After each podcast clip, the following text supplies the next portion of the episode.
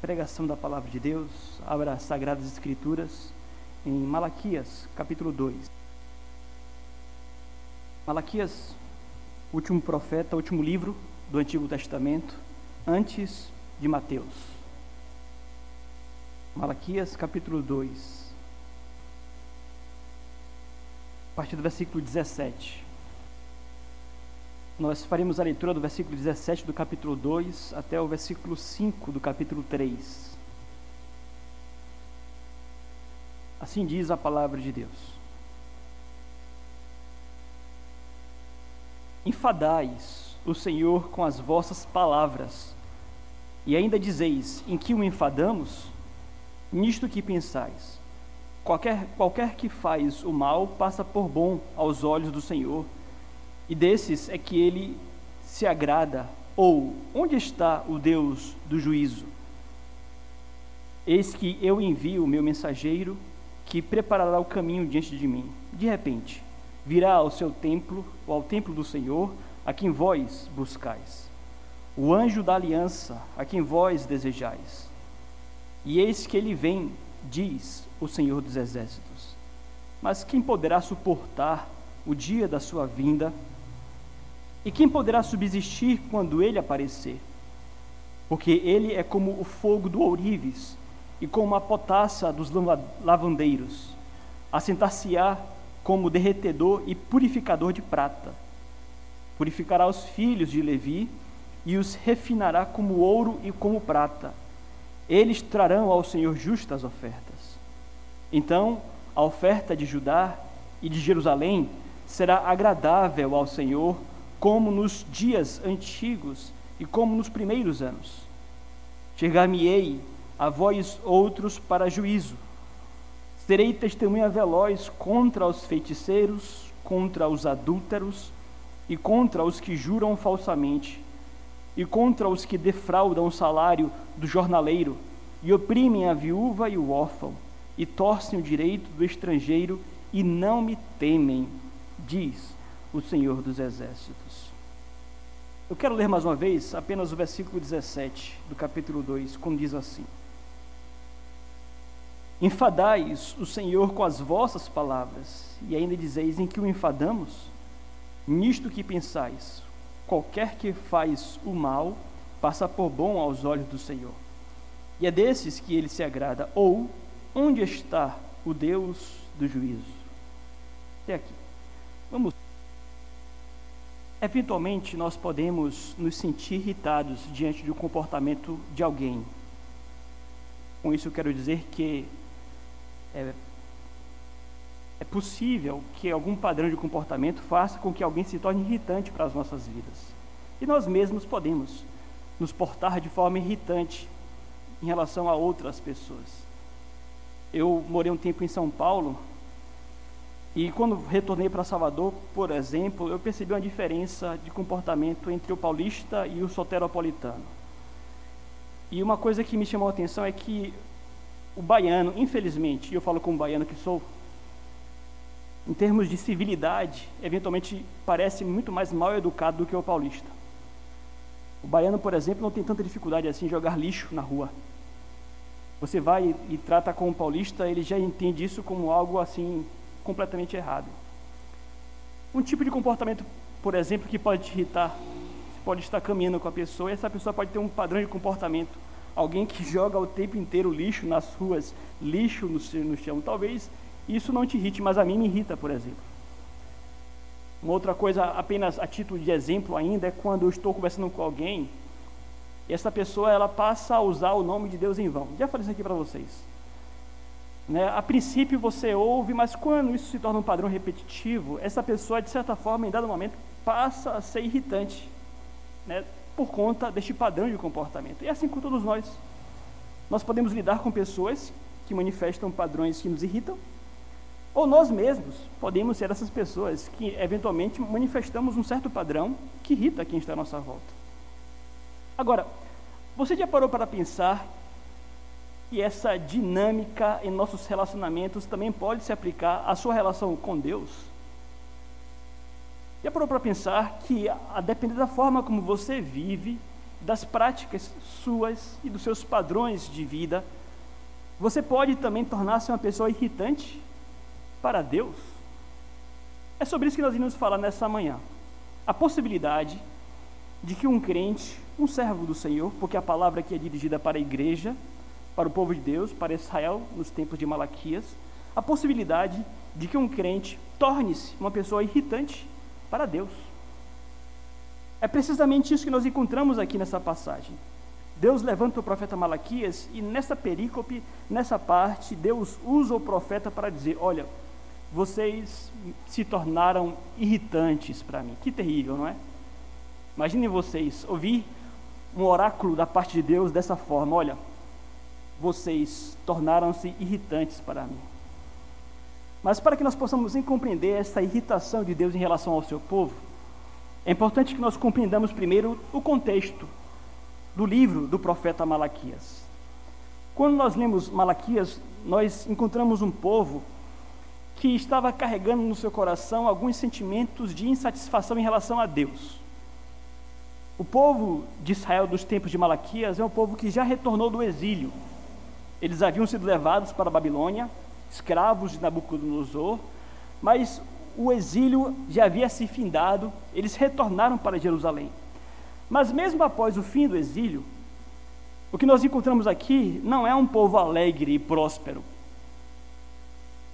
O povo de Deus nos tempos de Malaquias ainda vivia em servidão em sua própria terra, mas agora do Império Persa. Observem que o contexto é semelhante ao contexto de Neemias também, porque os dois são livros pós-exílicos. Ou seja, o povo de Israel, na verdade, era uma nação muito minúscula, encravada ali no meio da Palestina, e essa nação minúscula ainda era serva, era um povo vassalo do Império Persa. Ou seja, ainda precisavam pagar pesados impostos e enfrentavam, além de tudo, grande dificuldade financeira, porque as lavouras não prosperavam. Era tempo de seca e o comércio não progredia. Ou seja, o que eles percebiam é que eles, enquanto povo de Deus, estavam muito longe, estavam muito longe de ser aquele povo glorioso diante das nações. Quando eles olhavam à volta deles, e eles estavam cercados de inimigos, o Império Persa assim é que crescia. O Império Persa e dos outros povos pagãos à sua volta, estes povos sim é que prosperavam. E então eles reconstroem um templo, é interessante, há um segundo templo, o primeiro foi destruído por Nabucodonosor. Mas nessa segunda reconstrução, não há nenhum acontecimento sobrenatural, como houve quando Salomão construiu o primeiro templo. Então, se havia uma expectativa de que eles fossem, após o exílio, tornar-se então uma nação próspera e gloriosa, sob a liderança de um Messias poderoso, tudo isso não aconteceu exatamente como eles esperavam. E tudo isso levou ao povo de Deus a passar a se portar de uma forma irritante diante de Deus. O povo então passou a viver de um modo que provocou tanto a irritação do Senhor, a ponto do próprio Deus voltar-se para eles agora e dizer: chega. Chega. Eu estou cansado de vocês. E é possível, queridos, que ainda hoje, enquanto crentes, enquanto igreja do Senhor, nós repitamos os mesmos padrões de comportamento do povo de Deus no passado. Preste atenção. O propósito da pregação desta manhã é levá-lo para longe desse tipo de realidade. Que você, como povo de Deus, não caia num padrão de comportamento que faça com que Deus, lá dos céus, olhe para a sua vida e diga: chega Estou cansado de você. Será que há possibilidade de você ter se tornado uma pessoa irritante para com Deus? Porque sabe o que é pior do que você ser irritante para alguém? É você ser irritante para uma pessoa e não perceber que você é irritante. Pior do que você irritar e, e ser uma pessoa irritante para alguém é você não se dar conta disto. E é precisamente essa a situação deles. Quando nós vamos ao versículo 17, diz assim: Enfadais o Senhor, enfadais o Senhor com as vossas palavras, e ainda dizeis: Em que o enfadamos? Ou seja, o tempo inteiro, Deus nessa carta, ou nessa, nesse livro, perdão, o tempo inteiro contesta o tipo de comportamento deles. Deus diz: Eu estou cansado de vocês. E vocês ainda perguntam: Em que nós cansamos o Senhor? Então, com base no texto que nós lemos nesta manhã, eu quero responder rapidamente a três perguntas. Três perguntas. Primeira pergunta é: Como não se tornar uma pessoa irritante para com Deus? Como não se tornar uma pessoa irritante? E a resposta é mantendo o nosso temor ao Senhor. Preste atenção. Quer não se tornar uma pessoa irritante para com Deus? Preste atenção. Mantenha o seu temor ao Senhor, em especial nos momentos de provação. Em especial nos momentos em que Deus não atende às suas expectativas e que as coisas não acontecem como você gostaria que acontecessem. Mas mantenham o temor pelo Senhor. Quando nós vamos ao texto, Deus ele faz uma queixa. Olha, vocês estão me irritando. E no final da passagem, ele revela o motivo da irritação. E talvez se nós não fizermos a leitura de forma atenta, nós não iríamos perceber isto. Mas o motivo da irritação está declarado no versículo 5 do capítulo 3. Acompanhe comigo. Diz assim: Chegar-me-ei a vós, outros para juízo. Serei testemunha veloz contra os feiticeiros, contra os adúlteros e contra os que juram falsamente, e contra os que defraudam o, o, salário do jornaleiro e oprimem a viúva e o órfão e torcem o direito do estrangeiro e não me temem diz o Senhor dos Exércitos.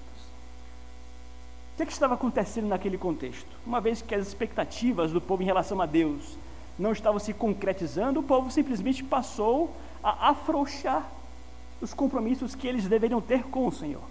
Lembrem-se que estamos tratando aqui do povo da aliança, o povo que possuía um compromisso com Deus. Deus havia deixado para eles os termos da aliança, mas numa vez que Deus não atendia às expectativas deles, como resultado, eles decidiram simplesmente passar a afrouxar os compromissos que eles tinham com o Senhor. Isto refletia-se então num padrão moral de vida muito menos elevado do que eles deveriam viver. Muito longe de viverem como povo santo, povo da aliança, eles passaram a admitir pecados entre eles, e tudo começa com mínimos pecados, a ponto da nação ser denunciada como adúlteros, feiticeiros, mentirosos, defraudadores, impiedosos. Qual é o ponto aqui? O ponto é que nós nos tornamos irritantes diante de Deus quando perdemos nosso temor por Ele. Nós lemos no capítulo 2, no início do capítulo 2, aqui na altura do versículo 10, que há, por exemplo, uma denúncia contra o divórcio. E, aliás, adúlteros aqui no capítulo 3 certamente é uma referência àqueles que estavam se divorciando, dando carta de divórcio às suas mulheres, estavam de fato repudiando esse motivo algum.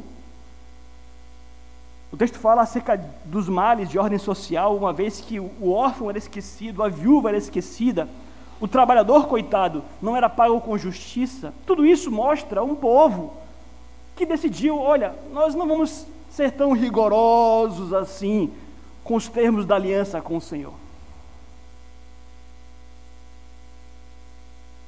quanto eles deveriam ser o sal da terra e a luz do mundo diante das outras nações, estavam, por exemplo, abraçando a feitiçaria. E o que seria que a feitiçaria? Seria a decisão de abandonarem os padrões da lei de Deus para formarem a sua própria religião, conforme o seu próprio entendimento. E como foi dito, há aqui explicação para isso. Porque eles temeram ou perderam temor pelo Senhor. Observem vocês que Deus aqui lhes condena pelas suas práticas que trazem dor às outras pessoas, mas Deus diz: olha, a ofensa que vocês cometem aos outros, à viúva, ao órfão, à esposa, ao marido, estas ofensas, na verdade, são ofensas diretas a mim. Ou seja, a forma como vocês estão vivendo revela uma completa falta de respeito para com o Senhor. Então, queridos, o que nós aprendemos aqui de início nessa mensagem é que quando o homem perde o temor de Deus, ele perde o referencial do que é certo do que é errado. E mais uma vez eu lhes chamo a atenção, percebam vocês, isto aqui, esse tipo de comportamento não é exclusividade do povo de Deus dos tempos de Malaquias. Isto aqui é próprio a um coração corrompido como é o nosso, a um coração humano como é o nosso. O que eu quero dizer com isso é que todos nós estamos sujeitos a perdermos o temor pelo Senhor.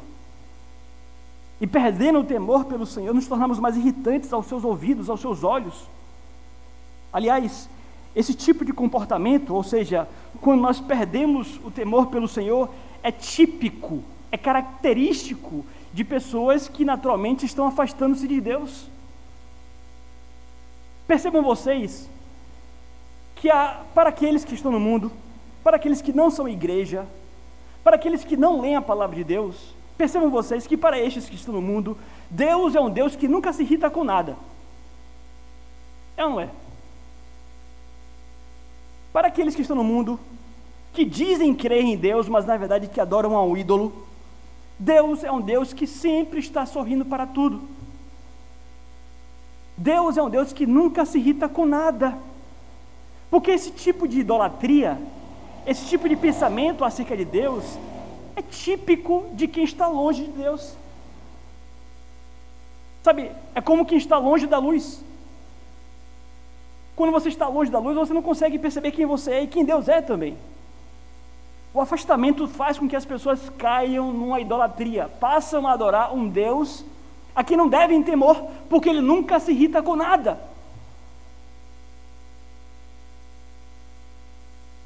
E esse tipo de comportamento não é passível de ser praticado apenas por quem, quem está no mundo. Percebam vocês que esta palavra é dirigida por Deus, por meio do profeta, ao seu povo. O povo de Deus, o povo de Deus pode afastar-se tanto dele, a ponto de tornar-se irritante pela sua falta de temor ao Senhor. Então percebam vocês que o que eu quero mostrar aqui de início é que há uma relação direta entre o afrouxamento do compromisso e a falta de temor. É como diz a palavra: um abismo chama outro abismo. Um abismo chama um outro abismo. Esses dias eu li uma frase, não me recordo aqui exatamente o que, é que ela dizia, mas ela dizia mais ou menos o seguinte: olha, você começa a perder o seu temor pelo Senhor nas pequenas coisas.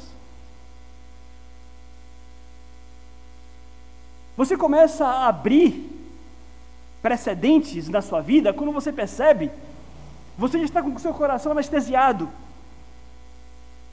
Você já não chora mais pelos pecados. Se você é capaz de abrir brechas e de se entregar ao mínimo pecado que seja, com pouco tempo, aquele pecado já não irá mais doer na sua mente, na sua consciência, no seu coração. Então, uma relação direta entre o afrouxamento do compromisso com Deus e a falta de temor Preste atenção, meus amados, o povo de Deus é chamado a temê-lo. E a falta de temor ao Senhor provoca-lhe a irritação. Abra sua Bíblia, por favor, rapidamente no Salmo 50. Marque Malaquias aí, porque nós vamos voltar a ele. Mas vá lá, o Salmo 50, rapidamente. E esse versículo que nós iremos ler aqui, talvez devesse ser proclamado nos altos falantes para o mundo. Porque para o mundo, cujo Deus nunca se irrita, para o mundo, o Deus verdadeiro não é este que eles pensam ou que eles têm em sua mente, mas Salmo 50, versículos 21 a 23. Diz assim: Tens feito estas coisas e eu me calei. Pensavas que eu era teu igual, mas eu te arguirei e porei tudo à tua vista. O que isso quer dizer? É Deus dizendo para os homens: Olha, eu não sou homem. É como se ele dissesse: Olha, você está me tratando como uma qualquer ou como um qualquer. Eu não sou homem, eu sou Deus, eu não sou teu igual. Eu estou calado, a verdade é essa. E aí nós vamos falar sobre isso. Não confunda a paciência de Deus com impunidade. Não confundam a paciência de Deus com impunidade. Deus diz: Olha, eu estou calado, mas eu não sou igual a você. Pensavas que eu era teu igual, mas eu te arguirei e porei tudo à tua vista. Eu vou te chamar para uma prestação de contas. E veja como termina o salmo. Considerai, pois, nisso, vós que esqueceis de Deus, para que não vos despedace, sem haver quem vos livre. O que eu me oferece sacrifício de ação de graças, esse me glorificará. E é o que prepara o seu caminho, dar-lhe-ei que veja a salvação de Deus. Percebem como o Deus que se revela é completamente diferente do Deus que o mundo acredita? É um Deus justo, é um Deus santo, é um Deus que não se confunde com a criação, é um Deus que não é sujo como você é. Os seus padrões de justiça e de moralidade estão muito, muito, muito aquém dos padrões de Deus que é santo, santo, santo. Você não se irrita com nada, mas ele se irrita com tudo. E a Bíblia diz que não há um dia sequer, não há um dia sequer que Deus não se ire. A linguagem dá a entender que, na verdade, Deus é santo. E o que nos cumpre naturalmente diante de um Deus que não se compara ao homem, que não é homem, é o temor. Então, como foi dito, os homens, eles pensam que conhecem a Deus, eles pensam que creem em Deus, mas adoram um ídolo, um Deus que eles mesmos criaram. O temor do Senhor é o princípio da sabedoria. Provérbios 9, versículo 10. O temor do Senhor é o princípio da sabedoria. E o que nós percebemos, queridos, é que de tempos em tempos Deus ele dá provas disso. Nós vamos falar sobre isso depois. Mas a primeira pergunta foi: como é que nós podemos não nos tornar pessoas irritantes diante de Deus? Eis aqui a palavra de Deus para a sua vida nessa manhã. Saia dos padrões deste mundo, volte, como nós cantamos, ao primeiro amor, volte a temer ao Senhor. Pense nisso. Segunda pergunta das três que nós iremos responder nessa manhã. A segunda é a seguinte: mas de que forma prática nós conseguimos manter esse temor pelo Senhor? E a resposta é nutrindo pensamentos honestos acerca de Deus. Cuidado, muito cuidado com o que você pensa acerca de Deus. E aliás, nós somos ensinados nesse mundo ocidental que nós não temos controle sobre os nossos pensamentos, que eles vêm e vão e que nós não podemos controlá-los, mas não é isso que a Bíblia ensina. Filipenses capítulo 4: tudo que for puro, agradável e tudo mais, aquilo seja o que norteie os seus pensamentos. Muito cuidado com o que você pensa acerca de Deus. Até porque, para Deus, os seus pensamentos são palavras.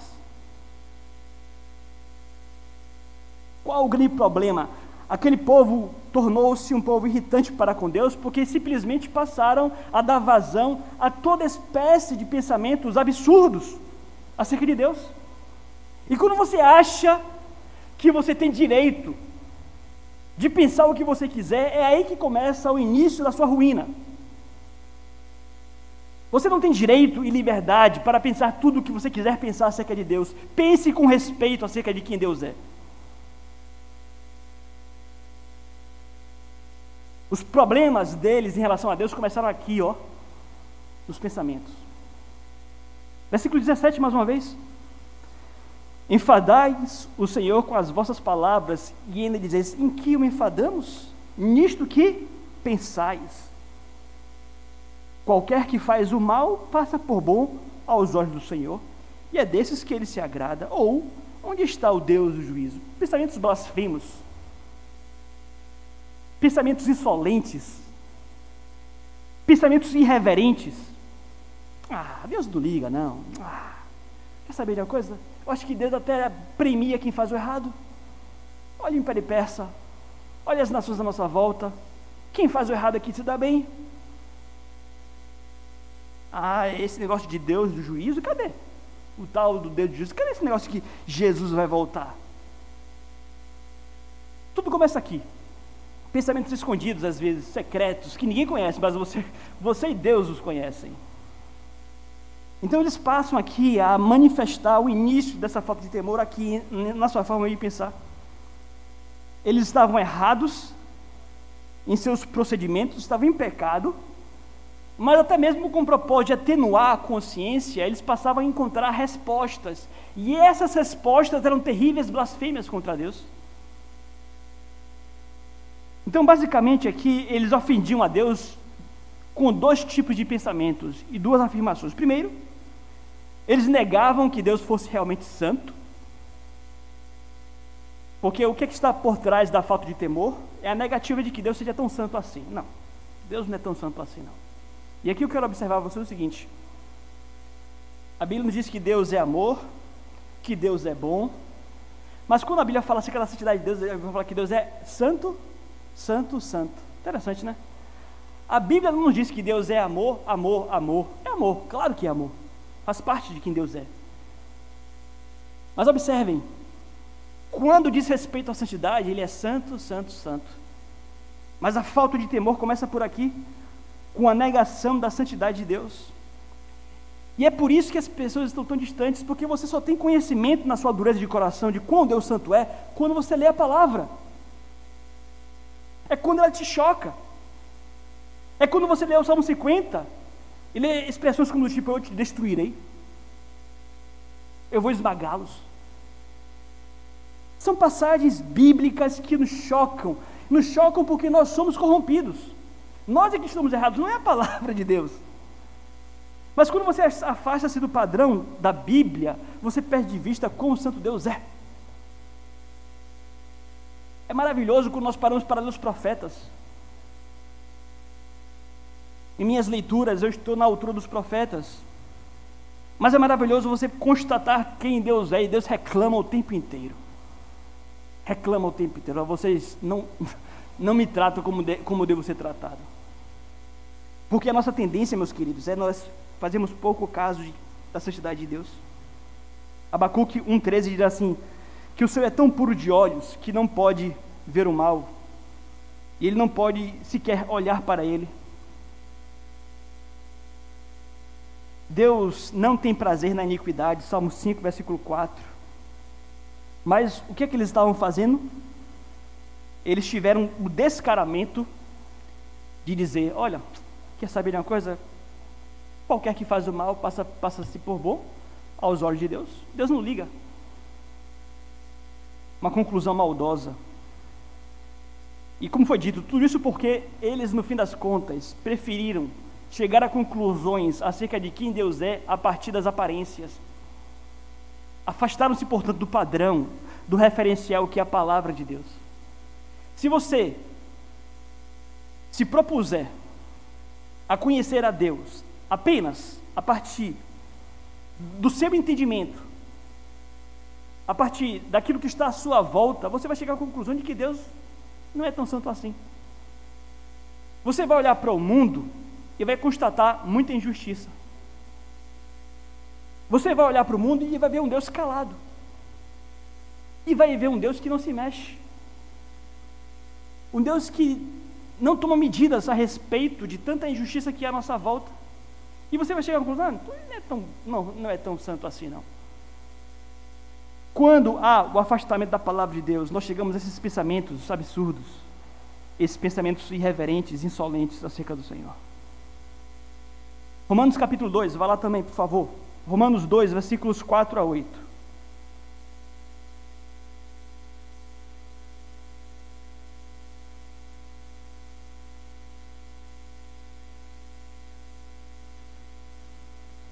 Romanos 2, versículos de 4 a 8.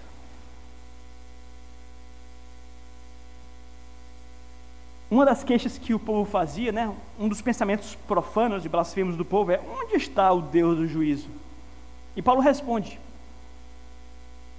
versículo 4 do capítulo 2: Ou desprezas a riqueza da sua bondade e tolerância e paciência, ignorando que a bondade de Deus é que te conduz ao arrependimento. Mas segundo a tua dureza e coração impenitente, acumulas contra ti mesmo ira para o dia da ira e da justa revelação do juízo de Deus, que retribuirá a cada um segundo o seu procedimento, a vida eterna aos que perseveram em fazer o bem, procuraram glória, honra e incorruptibilidade, mas ira e indignação aos facciosos que desobedecem à verdade e obedecem à injustiça. Qual é o ponto aqui? Alguém pode perguntar, mas cadê o Deus do juízo, né? E Paulo responde: olha, não confunda a paciência de Deus com impunidade. O fato de Deus não retribuir de imediato com boas rebordoadas aqueles que o profanam e o blasfemam, não se, não se trata do fato de que Deus é um Deus é, passional ou pecador, não, é porque Ele é paciente. Então não confunda a paciência de Deus com impunidade. O versículo 4 diz: Olha, a razão pela qual Deus não condena de imediato o mundo inteiro é porque Ele dá tempo para que as pessoas se arrependam. A paciência de Deus tem um propósito: é dar-lhe tempo para que eles se arrependam. Não confundam as coisas. Não confunda a paciência de Deus com impunidade. Mas ele diz: olha, aqueles, por sua vez, que confundem esta paciência com impunidade e provocam a ira de Deus, estão acumulando ira de Deus contra si mesmos. Ira para o dia da ira. Não sei lá tocando? Ira para o dia da ira, é o que diz a palavra de Deus. Então, nesse sentido, nós precisamos ter cuidado. De tempos em tempos, pela sua graça, Deus dá provas da, da, da sua justiça. Nós lemos aqui, por exemplo, Ananias e Safira, não lembra? Ali está um, um, um lampejo, um lampejo da justiça de Deus. Quando Deus, ali, naquele momento, abriu os céus e mostrou quem Ele é, com o propósito de que os outros viessem a temê-lo. Deus não faz isso frequentemente. Deus não age dessa forma, mas poderia. Inclusive contra a sua igreja, inclusive contra o seu povo. Porque Atos capítulo 5 é palavra de Deus para a sua igreja. Deus corrige a quem ama. E às vezes corrige com morte. Não a morte eterna, porque nós somos salvos em Jesus, mas a morte física. Como foi quando Ananias e Safira? É possível que você encontre Ananias e Safira no céu? Não sei. Mas eles foram mortos aqui, como prova de que Deus é santo, justo. Então, tenha muito cuidado com o que você pensa acerca de Deus. Isso fica muito claro, por exemplo, no livro de Jó. Jó, ele come o pão que o diabo amassou, não é verdade? A princípio, ele se cala. Mas chega um momento que ele começa a contestar, começa a reclamar com Deus. E ele começa a falar blasfêmias, blasfêmias não, né? Mas ele começa a falar coisas assim absurdas acerca de Deus. A ponto de no capítulo 20, capítulo 38, Deus aparecer a Jó e questioná-lo acerca disso. Depois disso, o Senhor, no meio de um redemoinho, respondeu a Jó: Quem é este que escurece os meus desígnios com palavras sem conhecimento? Cinge os lombos como homem, pois, e eu te perguntarei e você me fará saber. Às vezes, meus amados, vocês não irão entender. Vocês irão ler a palavra de Deus assim, vão ficar chocados e vão, vão querer rejeitá-la. O ponto é: o povo dos tempos de Malaquias não estavam dispostos a confiar na palavra de Deus.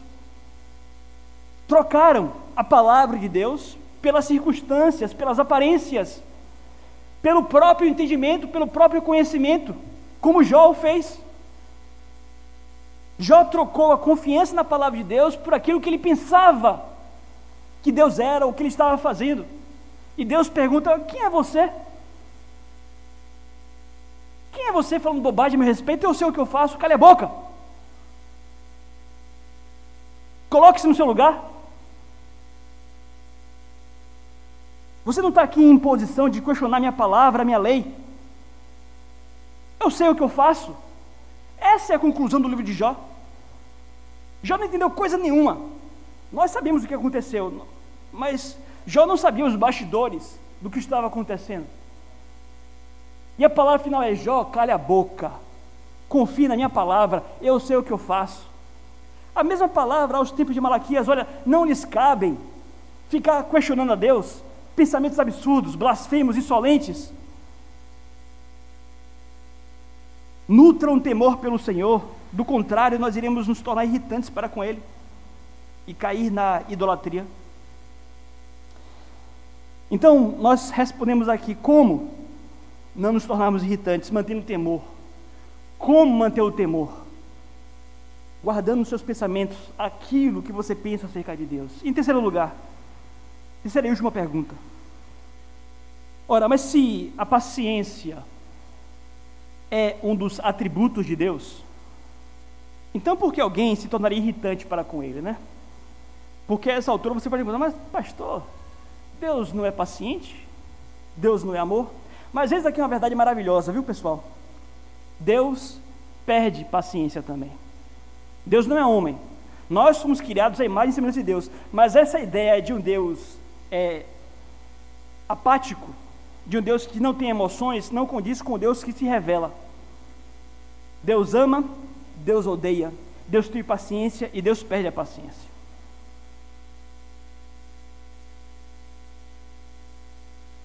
Versículo 17, mais uma vez. Enfadai-lhes o Senhor com essas palavras, e ainda dizeis. Então nós estamos aqui diante de um verbo, enfadar.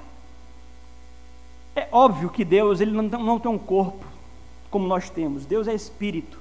E porque não tem corpo, Deus não se cansa. É importante que você entenda que Deus não tem mão, Deus não tem braço, Deus não tem perna. Deus é espírito onipresente em todos os lugares. Então, porque não tem um corpo, ele não é como nós que nos cansamos. Mas o que o texto vai dizer é que ele se cansa de algumas coisas que o seu povo faz. O ponto aqui é esse. Não tem um corpo para se cansar, mas se sente cansado diante da prática que ele constata em seu próprio povo. Coisas que se repetem. Quando você vai a Malaquias capítulo 3, Isaías capítulo 1, é a mesma coisa que nós aprendemos é que a paciência de Deus se esgota também. E aliás, a descrição que a Bíblia faz do juízo final é do dia da ira de Deus. Nós lemos aqui Romanos 2, quando fala acerca da ira acumulada. A ira vai se acumulando. É como o pai, cuja paciência vai se esgotando. É como o cálice que transborda. A imagem do, do, do juízo é essa: a de uma ira que se acumula, e quando Cristo voltar, os homens atordoados vão pedir para que os montes caiam sobre a cabeça deles, porque eles vão querer fugir da ira de Deus e do Cordeiro. Então o ponto aqui é: por que um Deus tão paciente ele se ira? E a resposta é porque a repetição de desculpas para o pecado em pensamentos ofensivos cansam até mesmo o próprio Senhor. Ou seja, não abuse da paciência de Deus. O que se segue no texto, nós não temos tempo aqui para continuar a exposição de Malaquias 2, mas o que se segue no texto é uma descrição do que Deus faria a respeito disso. E Deus fala: Olha, eu vou purificá-los, viu? Eu vou mandar o meu anjo ao meu templo. E o meu anjo vai vir como um fogo e como a, a potassa que era o detergente que lava. Eu vou purificar o meu povo. E aqui é uma referência, na verdade, a Jesus Cristo que veio e que limpou Israel. E aqui a ameaça do Senhor. É como quem diz: olha, esse tipo de comportamento não ficará sem punição. E nós precisamos ter cuidado com isso, pessoal. Porque as mesmas ameaças se aplicam a mim e a você também. Não tenham dúvidas de que se nós nos portarmos da mesma forma, o juízo de Deus virá sobre essa igreja. Deus vai trazer o seu detergente para essa igreja, o seu fogo, a sua potassa. Ele há de purificar o seu povo. E isso não é nem um pouco agradável, crendo o que eu estou falando. Mas estamos aqui diante dessa possibilidade de que nós percamos o temor pelo Senhor. Repito, a única forma de você manter o seu temor pelo Senhor é lendo a palavra de Deus. Prescinda dela, e você vai, vai ser como o mundo. Você vai pensar como o mundo acerca de quem Deus é. Conclusão. Como foi dito, como não se pode, como não se tornar uma pessoa irritante para com Deus? Nós precisamos manter o nosso temor pelo Senhor. Não tente enquadrar Deus nas suas perspectivas. Segunda pergunta foi: mas de que forma prática nós mantemos o temor pelo Senhor? Foi dito: nutrindo pensamentos puros e honestos acerca de quem Deus é. Não pense que Deus ele está sorrindo para o seu pecado, porque ele não está. Não pense que Deus é amigo do pecado, porque ele não é. E a terceira pergunta foi: mas se a paciência de Deus é um dos atributos, por que ele se porta com irritação? Porque até mesmo o próprio Deus perde a paciência. Então, a verdade, meus queridos, é que nós somos mais pecadores do que pensamos ser. E a verdade é que o juízo de Deus está às portas. Não se deixe tomar pelos padrões do mundo. Eu quero instá-lo a que você reconheça quem você é. E reconhecendo o grau e a malignidade do seu pecado, que você corra para a cruz de Cristo. Aliás, é importante que se diga que somente em Cristo você pode ser lavado e perdoado completamente de todos os seus pecados. Mas a palavra, como foi dito, é para a igreja. A palavra é para quem já tem Cristo. E a palavra para quem já tem Cristo é: olha, não faça pouco caso, não barateie a graça. Não barateie a graça do Senhor. Mas que nós possamos viver como aqueles que lutam com temor contra a prática do pecado.